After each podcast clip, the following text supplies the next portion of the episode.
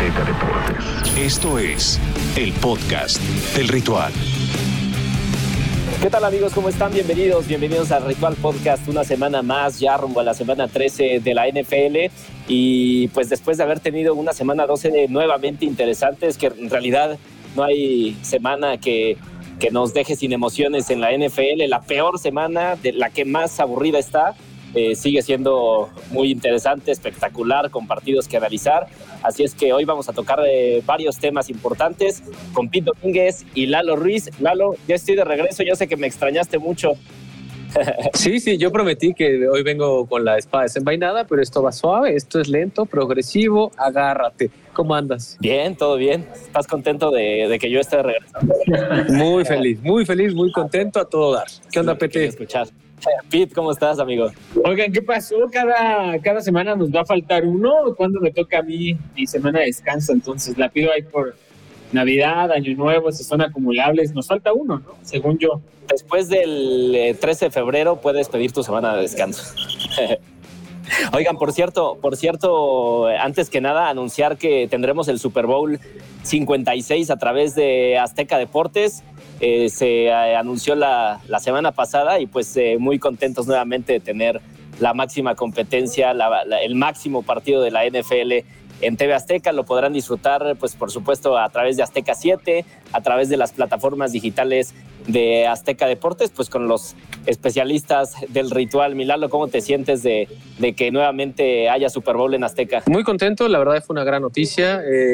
Lo veíamos venir, lo esperábamos con ansias y será una transmisión muy especial para todos nosotros. También hay que ponernos al corriente con el papeleo, porque la Secretaría de Relaciones Exteriores tiene que echarme la mano, ¿verdad? Ya, ya, este, hay que renovar el pasaporte, pero todo cool, todo cool. Eh, ¿Algún nombre conocido de la Secretaría de Relaciones Exteriores a quien No, ya quedó, ya quedó, ya, ah, ya tengo cita, ya, ya, no hay citas hasta dentro del siguiente año, no te preocupes, yo voy el miércoles. Así que este miércoles ahí estaré en la bonita oficina. Ah, perfecto. Pues, pues ahí está, para que le echen la mano a, Lalo con su con la agilidad de, su papeleo. Pito, ¿cómo te sientes? Bien, bien. Perfecto. Pues vamos a entrar, vamos a entrar en materia. Vamos a entrar en materia eh, con lo de fútbol americano. Pues otra tarde extraordinaria para Mac Jones en, la victoria de Nueva Inglaterra sobre los Titanes de Tennessee. Eh, apenas estamos rebasando la mitad de temporada y, y pues Mac Jones ya ha hecho que su designación eh, de, novatos ya significativa, no solo por la experiencia que, que está agarrando en esta temporada, sino realmente por el, por el rendimiento. Digo, muchas veces eh, se dice, sí, que agarre experiencia para que ya lo veamos al 100 en la próxima temporada. Lo que estamos viendo de Mac Jones no es de novato. Pete, ¿cómo, cómo lo has visto en estos últimos partidos? Ah, Sabes que creo que al final acaba siendo una parte en la que no era tan difícil de pronosticar el tema de, de entre los cinco corebacks a cuál de ellos le, le podía haber ido mejor en, su primer año. Creo que era, la verdad era algo que me esperaba que a él le fuera, le fuera bien. No sé si que le fuera tan bien como se está, se está haciendo ver ahora con los Pats, porque al final, eh, yo siempre voy a insistir en esto, siempre importa más a dónde llega, con quién llega y quién va a estar cerca de él que el mismo talento de un jugador. O sea, Trevor Lawrence en este mismo equipo, en esta misma circunstancia, con los mismos coaches, eh, Trevor Lawrence creo ya se hubiera ganado el premio al novato ofensivo del año. El tema es siempre playmakers, play caller y qué, qué, es la protección que vas a tener. Mac Jones me parece que está en el ambiente perfecto donde no le pedían que hiciera mucho. Un equipo sumamente bien establecido como son los Pats. Y Mac Jones lo ha ido haciendo muy bien todo poco a poco. Creo que eso ha sido lo más importante de él por algo decían los rumores que Shanahan también le gustaba mucho, es un distribuidor de pelota, no es alguien que quiere ganar eh, atacándote a bombazos eh, cada seis pases, es alguien muy inteligente, procesa bien, en los packs lo fueron llevando de menos a más, si tú te fijas en sus juegos, no estoy seguro si fue la semana dos o tres o la tres o cuatro, pero hubo semanas consecutivas en las que lanzó mucho el balón, a partir de ahí los Pats empezaron a cambiar la fórmula, tú no vas a lanzar tanto, vamos a correr más, la defensa nos va a ayudar y a partir de ahí vino el estirón de los Pats que ha resultado en seis victorias consecutivas. Eh, creo que la NFL debería estar muy espantada porque sin decir que es Tom Brady, fue un estilo muy particular de Tom Brady, o sea, Mac Jones con el paso de los años va a poder hacer lo mismo que hace Tom Brady. No sé si con la misma efectividad, y no sé si tenga la parte intrínseca de ser ganador y competitivo como Tom Brady, pero al menos en cuestión de habilidad, Mac Jones creo que no le pide nada a Tom Brady y la NFL debería estar muy espantada por. Lalo, ya con, con esto podemos decir que los Patriotas pues, podrían ser el candidato sorpresivo al Super Bowl, viendo cómo está trabajando la defensa, viendo lo de Mac Jones, que se está conectando cada vez mejor con sus receptores, eh, todo lo que engloba a, la actualidad de Nueva Inglaterra, pues ¿te parece que, que le huele a Super Bowl a Nueva Inglaterra? No, es prematuro proyectarlo de esa forma, aunque todo indica si sigue con la proyección que podría ocurrir. ¿Por qué? Vámonos a los números de Mac Jones y sobre todo olvídense solamente de Mac Jones, vean los números de la ofensiva de los Patriotas de Inglaterra. En los últimos cinco partidos tiene más de mil yardas lanzando Mac Jones. Y eso es una locura en cuanto a promedio. Te vas a las estadísticas y te ves la cantidad de pases completos que tiene y hay una evolución, una toma de decisiones mucho más concreta, mucho mejor y sobre todo un crecimiento exponencial en comparación del Mac Jones que vimos en la semana 1 en su primer partido de temporada regular.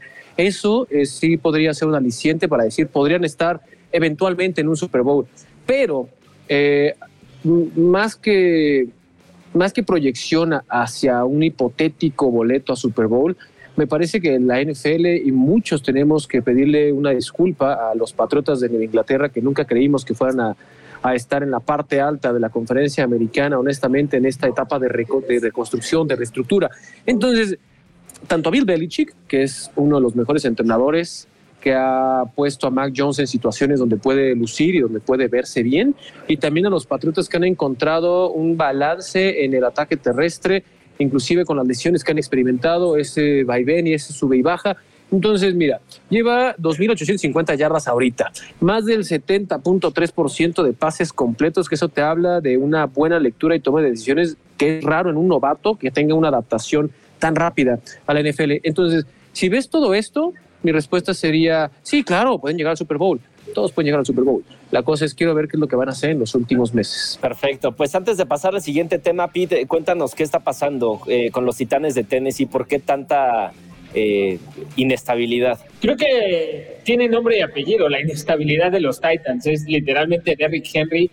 Creo que hay muy pocos jugadores en la NFL actual no corebacks eh, alrededor de los cuales puedes construir un sistema ofensivo. Jonathan Taylor, Tyreek Hill, uh, Davante Adams y, Derrick Henry entra precisamente en esa categoría. Ryan Tannehill hace tres años era un jugador suplente, al cual tuvo unos números fantásticos en Tennessee, ayudado precisamente porque eh, el ataque o la vía en la que hacía daño principalmente los Titans era con Derrick Henry. Al momento en el que tú empiezas a quitar ese hombre eh, las defensivas rivales ya no tienen que dedicarle seis, siete incluso jugadores a frenar la carrera. Eso te permite distribuir mejor tu, cuerpo, tu personal.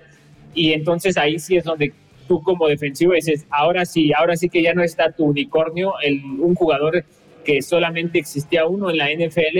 Los demás creo que son bastante mortales. AJ Brown, vamos a ver si nos puede ganar en doble cobertura. Eh, Anthony Firkser no me espanta, Josh Reynolds no me espanta, tu tercer receptor no me espanta, tu, tu corredor suplente no me espanta. Y vamos a ver si Ryan Tannehill tiene el brazo suficiente para ganarme a mí. Así es como le están jugando las defensas a los Tyrants. Han perdido completamente su identidad ofensiva. Yo recuerdo que junto con Pablo teníamos el punto de vista de que Titans no se iba a caer, pero sí iba a tener un bajón. Bueno, sí se cayó, se cayó dramáticamente se, veía todo condicionado por Derrick Henry. Ahora ves un Ryan Tannehill dubitativo, que toma malas decisiones, lanzando cuatro intercepciones contra Texans. Luego viene ahora contra Patriots y también le ponen una cachetada, le ponen cachetadas de una forma inverosímil. Eh, em, empieza a sufrir a la hora de tomar decisiones, que es lo importante, como decía Lalito en, en este momento de Matt Jones. Y, y, todo se ve condicionado porque no tienes a Derrick Henry y después de él tu jugador más importante, CJ Brown, no está y alguien del que esperabas contribución era Julio Jones y tampoco está. Entonces me parece que tiene nombre y apellido muy, muy claro y que la defensa había rendido también porque te permitía jugar periodos cortos. Cuando basas tu ofensiva en ataque terrestre, las ofensivas son largas, son, son, entonces la defensiva tiene tiempo de descansar, de estar en la banca y cuando entra de ser altamente efectiva porque va con mucha energía. Ahora que ya pasan periodos más prolongados dentro del campo, empiezan a mostrarse las deficiencias. Bueno, perfecto. Con todo y que eh, algo de luz se encontraron esta semana en, el juego terrestre los Titans con, con Donta Foreman y, y Dontrell eh, Hilliard, eh, pero pues igual, perdieron, perdieron al final. No es Derrick Henry, no es Derrick Henry, ¿no? O sea, me puedes, me puedes hacer un 60% de Derrick Henry y yo como coordinador defensivo rival, ah, no te, no te voy a dedicar mucho, mucha energía más. Bueno, pues los Titans tienen una, un piece of cake la semana que viene, van contra los Jaguars y los Patriotas van contra los Bills en un partidazo. Eh, vamos a hablar ahora de Green Bay. Eh, por un lapso largo de la temporada, también es otro de los equipos que eh, honestamente habíamos estado diciendo que es que Green Bay que está jugando contra puro equipo chafa. Nunca dijimos eso. Bueno, yo lo dije. Sí, sí, ah, tiene nombre de apellido, muy bien. Yo, yo sí dije que Green Bay estaba jugando contra puro equipo eh, medianito para abajo y por eso tenía una, una racha tan buena. Pero pues ahora me cayó la boca realmente con un muy buen partido eh, en contra de los Rams. Eh, y, llegan a, nueve triunfos. ¿Les parece que este partido ya por fin catapulta a Green Bay como uno de los candidatos más importantes en la NFL? Sí, para mí sí porque se enfrenta quizás en nombre a la defensa más completa que hay dentro de la liga, en cuanto a nombres. Ya funcionamiento es otra cosa. Se enfrenta también a una situación donde los Packers han sido parchados a lo largo de la temporada, entre situaciones ajenas por disciplina, lesiones, por COVID, por lo que ustedes quieran. Entonces, para mí sí es un golpe sobre la mesa esta victoria y que se pongan nueve nueve ganados, tres perdidos, cuando están enfrentando en Lambeau a los Rams de Los Ángeles. El terminó 36-28. Fue un muy buen partido y sobre todo vimos uh, variedad, vimos una forma de poder aprovechar todo lo que tienes a favor y más no las ausencias que no pesen tanto. Me pareció un muy buen partido por parte de los Packers. Y cambiando un poco el tema, yo tengo una pregunta para ti, Gabriel. ¿Por qué pasa tanto el jefe Vargas por tu lugar? Porque andan ahí como merodeando. ¿Qué, qué hiciste? Están escuchando todo lo que estamos diciendo, les parece interesante y se acercan a ver qué estamos grabando. Estamos grabando pues el Ritual Podcast que normalmente no lo grabamos aquí en la, en la redacción de Azteca Deportes, pero pues eh, por cuestiones técnicas y también para enseñarle a la gente cómo se trabaja aquí en la, en la redacción, pues estamos grabándolo aquí. Pete, ¿tú qué, tú qué opinas de, de Green Bay? Aparte, una muy buena noticia para empezar es que regresaron Jones y otra es que la defensa sigue mejorando dos sacks, 18 presiones al coreback. ¿Este cómo sabe tanto? ¿Lo está leyendo o qué? Ah, qué cosa, mira nada más. Dije, ¿cómo tiene tanta estadística? ¿Qué cosa? ¿Sí está leyendo? No, no, todo lo tengo Por supuesto que no. ¿Cómo crees? Todo está acá, papá. Tengo memoria fotográfica. O sea, yo veo los partidos y de ahí no se me vuelve a borrar la jugada. Perfecto. Para mí es el mejor equipo de la NFL. Para mí en este momento los Packers es definitivamente el mejor equipo de la NFL yo lo tenía ahí junto con Arizona. Para mí Arizona, el, tema pasa porque Kyler Murray y de Andre Hopkins ya llevamos muchas semanas, prácticamente un mes sin verlos, eh, porque han sufrido derrotas eh, que te hacen dudar demasiado, como la de Carolina, sobre todo específicamente, y porque piensas que a la hora de llegar a, a la hora brava, donde salen de verdad quienes son payasos, no sé si Arizona tenga la experiencia de su lado, en el entendido que JJ Watt no va a estar y que ofensivamente Kyler Murray nunca ha jugado playoffs. Eh, eso ya en el hipotético. En la actualidad, los Packers te enseñan que te pueden ganar de mil y una formas, con Aaron Jones, con AJ Dillon, que parece Saquon Barkley resucitado. La defensa, o, sea, tú imaginas una defensa a la que le quitas sus dos mejores jugadores y aún así se mantiene como la mejor de la liga. Es muy, muy extraño que pase. Imagínate los Buccaneers del año pasado que les quitaras a, a Vita Bea y a Devin White, no hubieran sido la misma defensa que hace dos años a los 49ers les hubieras quitado a Nick Bosa y a Richard Sherman, no hubiera sido la misma defensa. Los Packers están jugando sin sus dos mejores defensivos y está siendo la mejor defensa de la NFL. Aaron Rodgers está jugando a un nivel fantástico. Hay un pase que le lanza a Davante Adams en la, en la línea izquierda en, en el juego contra Rams está literalmente entre tres hombres, él tiene la presión de Aaron Donald en la cara y eh, Rogers lo completa como si fuera cosa sencilla. Para mí, si lograron hacer más de 30 puntos contra una defensiva donde estaban Donald, Von Miller y Jalen Ramsey, no sé quién va a ser el guapo que se les va a poner enfrente y les va a impedir que, que sigan así. Yo creo que nada más falta un resbalón para que caigan los Cardinals. Creo que los Packers van a cerrar como el sembrado número uno y creo que esta vez iban a llegar al Super Bowl. Pero la verdad, o sea, la forma en la que lo está haciendo es, es increíble y aparte viene su semana de descanso. Aaron Rodgers puede recuperarse de una microfractura que trae en el pie. Eso creo que va a ser bien interesante. Si regresa mejor o como está ahorita, sí creo que pueden llegar al Super Bowl. Si eso le sigue afectando, creo que puede ser el astre para los Packers. Pero mi punto de vista, en una temporada tan inestable, creo que habría que ser honestos, decir que ha sido una temporada muy inestable por parte de los equipos fuertes. Creo que es el único que nunca se ha visto mal. Su primera derrota fue con los Saints, semana uno.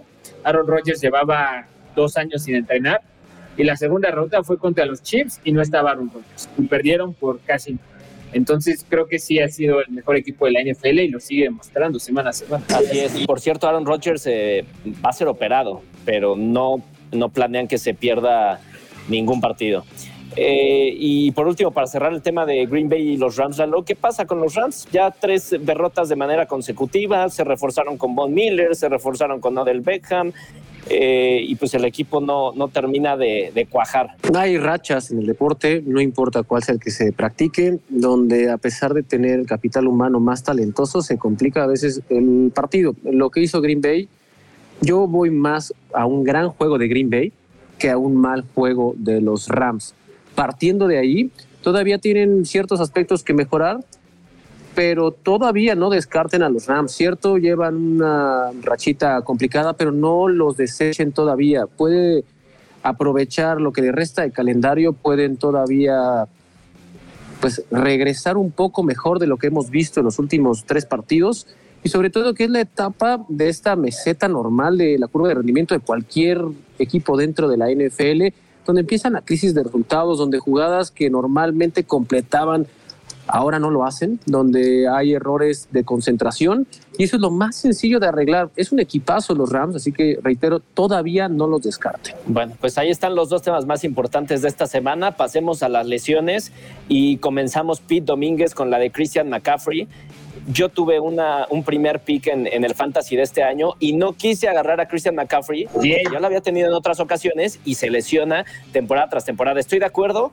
de que lo usan demasiado. Es lo único que lo usan, eh, el único hombre que usan prácticamente en la ofensiva de, las Panteras de Carolina, sobre todo cuando no estaba eh, Cam Newton pero aún así se lesiona demasiado. 10 juegos de 33 posibles. Es lo que va a jugar Christian McCaffrey Después, en la temporada pasada y en la actual, después de que le pagaron 64 millones de dólares en el verano del 2020.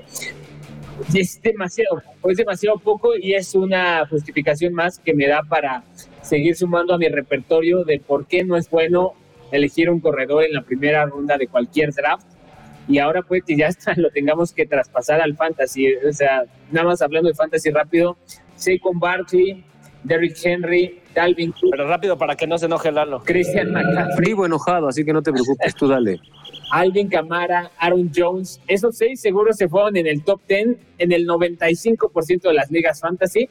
Ninguno de los seis va a poder jugar la temporada completa. El, el uso del corredor es, es muy cruel, realmente creo que es muy cruel en la NFL. Lo usan demasiado, les pagan muy poco, duran muy poco su carrera. Todd Gurley hace dos años era MVP hoy está sin trabajo en la calle y, realmente sí cobró dinero, pero no, nunca va a alcanzar los 100 millones de dólares como lo hacen los receptores y tal. McCaffrey al final creo que es una víctima más. Es muy triste su caso, 27 años, si no estoy mal, apenas son los que va a cumplir. Pero yo de esto no creo que haya una mejora más adelante. Yo no espero volver a ver a Christian McCaffrey sano y espectacular y siendo una figura de la NFL más adelante. Y es un gran problema para Carolina hablando a futuro porque no tienen coreback y el corredor que tenían que te podía servir como pieza para hacer tu futuro ya también va a estar lesionado mucho tiempo. Un receptor al que le invertiste muchísimo como Robbie Anderson no te ha demostrado que lo vale. Entonces, cuando empiezas a ver ofensivamente Carolina, a futuro, a largo plazo, ofensivamente, está muy, muy pelón y creo que en una situación que no querían. McCaffrey, pues yo creo se nos acabó ya Christian McCaffrey como lo Sí, ¿algo más que quieras agregar de Christian McCaffrey o pasamos a la siguiente lesión, Lalo? No, no, no hay mucho que agregar a lo que dijo Pete, fuera todo lo que resta de la temporada. Yo lo único que difiero es yo sí lo voy a ver de vuelta. No va a haber tanta modificación en el estilo de juego y no es culpa de Christian McCaffrey. El cuerpo tiene un límite, un exceso de uso es lo que ha provocado todas las lesiones no falta de trabajo, porque eh, hace no muchos años continuas lesiones se prestaba interpretaciones de ciertas sustancias para poder generar el resultado de forma inmediata. Lo de McCaffrey no es otra cosa más que exceso de uso. Entonces, o tienen que modificar, empezando por el contrato, reestructurar su contrato y reestructurar la forma en la que están planteando su, su sistema ofensivo, porque las Panteras era muy fácil. Las Panteras era Christian McCaffrey. Ya bloqueaba, ya corría, ya atrapaba, terminó con una locura de temporada el año pasado. Entonces, pues sí, lo de Christian es, triste, este jugador es muy talentoso, esperemos regrese lo más pronto posible, esta es la siguiente temporada.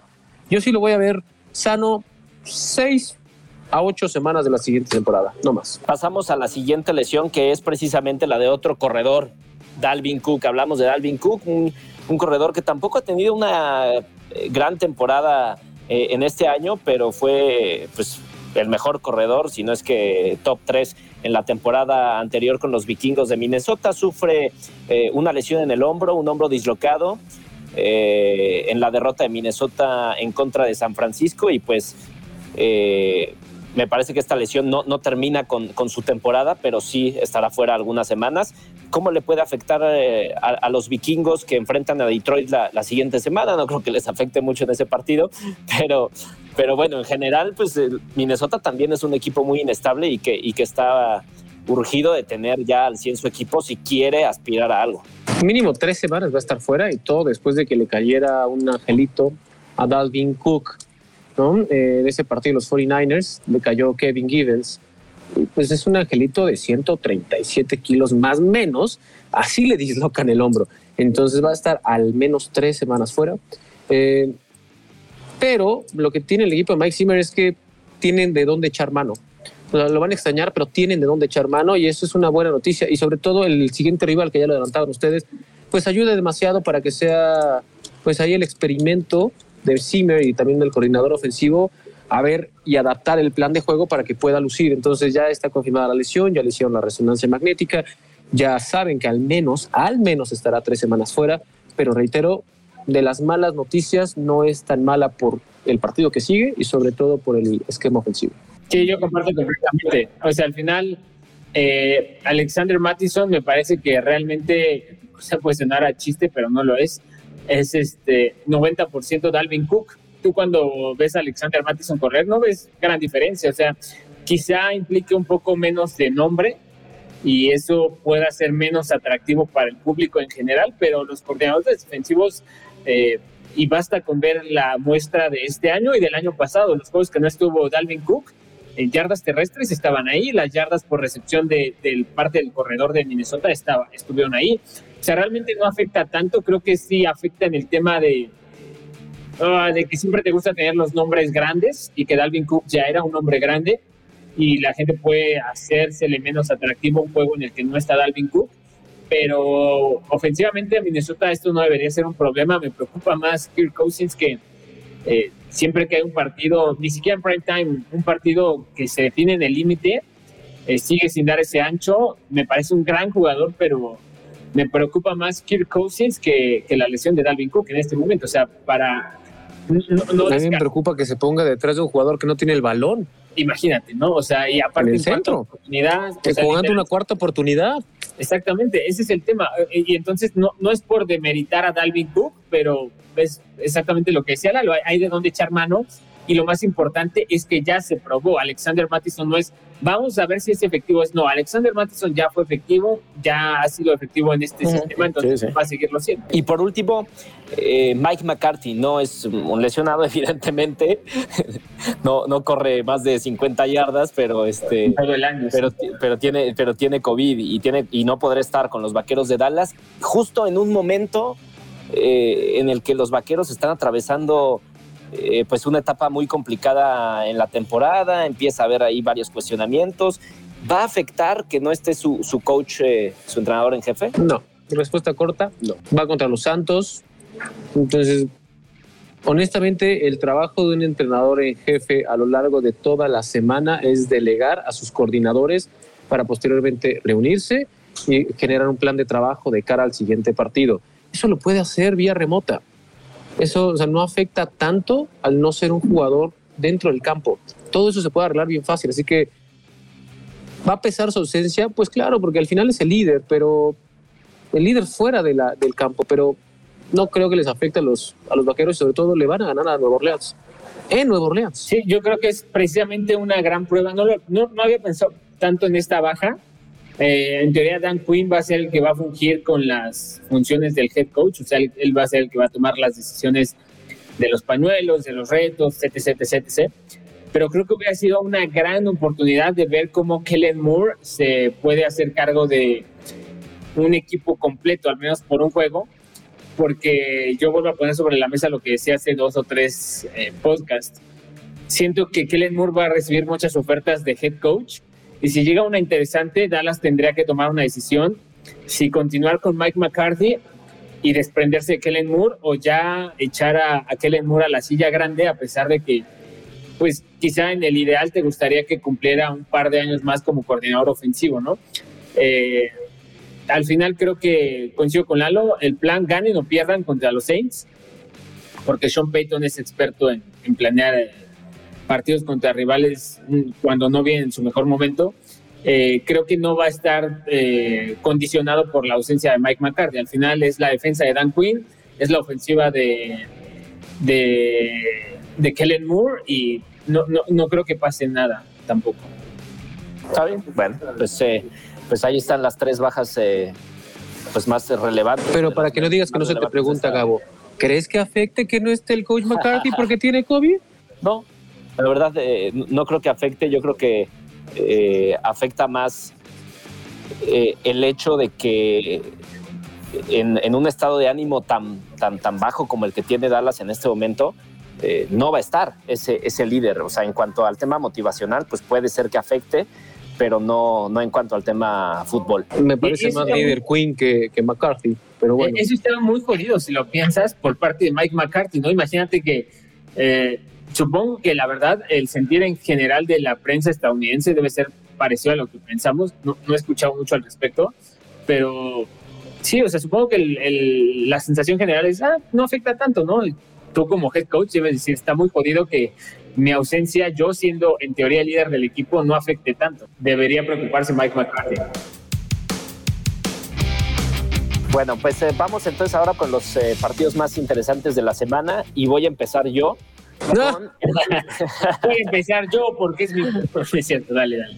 Voy a empezar yo con el Patriots en contra de los Bills, un partido que me encanta, súper atractivo, en donde creo que la eh, defensiva de los Patriotas, creo, va a poder detener eh, pues a una ofensiva que tiene muchísimo talento, como, como es la de eh, los Bills de Buffalo, y sobre todo porque la, la, ofensiva se ha mostrado muy insegura a lo largo de, de toda la temporada. Josh Allen no ha tenido tampoco una, un nivel pues monótono. y además creo que el duelo de Mac Jones ya con el nivel que le estamos viendo y Josh Allen, pues eh, va a ser muy bueno. Yo creo que va a ser el primer, bueno, evidentemente será el primer este, duelo entre estos dos corebacks que, que, que ya llega a, eh, en un muy buen momento para ambos, sobre todo en estos partidos ante defensivas muy bien trabajadas como la de los Patriotas. Creo que ahí se va a ver realmente de qué está hecho Josh Allen y será un desafío muy interesante para Allen y en general para los Bills. O sea, tú estás diciendo que el partido de la semana es Patriotas Bills y van a ganar los Patriotas en su visita a, Búfalo. Yo creo que sí. Porque que todos que sí los que estén escuchando eso, váyanse al otro lado. Porque ¿Qué, no van a ganar los Patriotas, van a ganar los Bills, van a salir de ese bache y sobre todo es el mejor desenlace que podría tener la conferencia americana poniéndose ocho ganados, cuatro perdidos los dos. Entonces, para mí van a ganar los Bills, no elegí ese partido, pero soy Contreras, así que yo le, yo le dije que iba a estar bravo hoy. Tienen eh, en su favor, pues quizá la, la, afición, pero en realidad el clima, pues es prácticamente el mismo. Honestamente, se me hace mejor equipo los Bills. Está mejor coachado los Patriotas, eso es indudable. pero Buffalo contra Bills en casa tiene ventaja local. Ahí sí. Oye, Pete, ¿tú qué piensas de este partido? Eh, sí, eh, creo que es de pronóstico reservado. Sí, es de pronóstico reservado porque. ¿Cuál? El de Bills Patriotas. Si hay un equipo que le puede sacar los, los, los colores a Josh Allen es Bill Belichick. Bill Belichick y Steven Belichick. Si fuera Josh Allen del 2020, sí creería que va a ganar los Bills. Sí, este, este Buffalo, o sea, Stephon Dix no es el mismo. Dawson Knox regresó, pero un, un, un, pasito abajo. Emmanuel Sanders, Cole Beasley no acaban de dar ese ancho. Pero eh, está complicado y sí creo que mucha gente puede llegar a. ¿Sabes qué tienen los Pats? Que no tienen un, un playmaker, no, tiene, no es una ofensiva sexy, ¿no? No es una ofensiva que te llame muchísimo la atención. No, no tienen un jugador eh, que te haga brillar, o sea, que te haga pensar que vas a tener un highlight fuertísimo, padrísimo. Entonces creo que por eso se les puede estimar un poco, pero es divisional, está de por medio, quizá ser el primer sembrado de la conferencia americana, ya deja tú de la división, y creo que, o sea, si ahorita me das a escoger, creo que está muy parejo, y el factor empate es Bill Belichick. O sea, pues ¿tú también te vas con los Pats? Creo que Josh Allen o Bill Belichick, y en este momento que Josh Allen no me está mostrando ser uno de los mejores cinco corebacks en este momento, pues me iría con el mejor coach de la historia. También el escenario que plantea Lalo es tremendamente posible que los Bills estén hartos de que estén siendo subestimados, que quieran dar un golpe de autoridad en la mesa y que puedan salir a, a reventar la ofensiva que llevan guardándose toda la temporada y que les metan 41-20. O sea, también eso lo veo. Este es como el popo. Si esa ofensiva está dormida, va a despertar. Ojalá, ojalá despierte porque es una de las ilusiones más grandes que teníamos en la temporada y no se ha visto, pero, o sea, cualquier escenario. Y evidentemente todo es posible. Sí, sí. Me queda 6% de pila. Ok. Y vas, tenemos vas programa. Así que mi partido de la semana, perdón que te interrumpa, ¿no, amigo? Pero no, si no, no me vas a. Ya ves, ya te acostumbraste. acostumbrado. Es correcto, muy bien. y estuve a punto de decir Filadelfia contra los Jets, porque malo contra malo puede resultar en un gran partido, pero me iré con otro. La neta, 49ers eh, sonaba bien, pero tampoco. Mire con Kansas, Kansas City que recibe a los Broncos de Denver. Para mí, Kansas City va en un claro ascenso. Para mí, Kansas ya pasó la crisis que todos los equipos, como les dijimos al inicio de la, de la temporada y de los podcasts, todos sufren. Y para mí, Kansas va a tener ocho ganados, cuatro perdidos, y esto va a tornar bien, pero bien interesante la conferencia americana, reiterando lo que les había dicho del duelo de Patriotas y Bills. Pues ahí también se va a meter Kansas y que tengas estos tres equipos con récord de ocho ganados lo va a hacer en serio. Un, no sé cómo le hace el NFL porque puede construir de esos guiones que parecen cinematográficos, donde todo empieza bien bizarro y hay un cierre espectacular, y así está ocurriendo. Entonces yo elijo el de Kansas City. Perfecto, Pete. Por yo último. me quedo con Bengals contra Chargers porque son dos corebacks de la generación 2020 eh, que pueden ser los dos grandes protagonistas de la conferencia americana futuro, junto con Patrick Mahomes, obviamente. Uh. Eh, Joe Burrow, Justin Herbert, los dos con un cañón en el brazo, los dos con grandes armas, Keenan Allen y Mike Williams de un lado, del otro lado Jamar Chase y T. Higgins. Defensivas muy endebles en partes opuestas. La de Chargers les podemos correr nosotros tres 200 yardas en un juego. A los Bengals por aire son tremendamente vulnerables.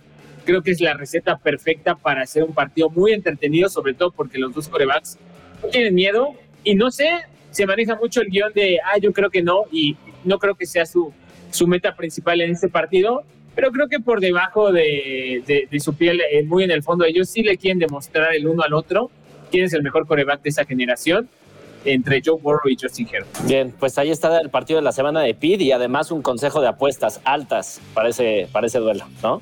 Mira, Háganle mira, caso, vean pues, su eh... silla de ejecutivo, su micrófono de primer mundo, Gabriel que anda en el cruce de foros donde todo el mundo pasa y si te volteas va a haber puestos ambulantes, uno que tiene sus plantitas.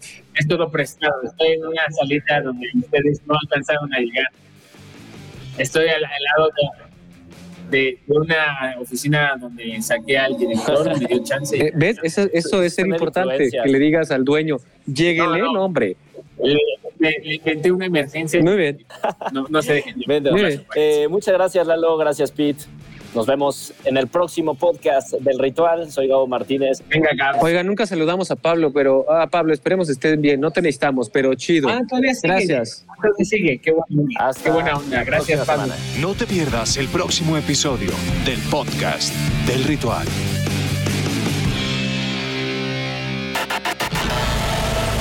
Azteca Deportes.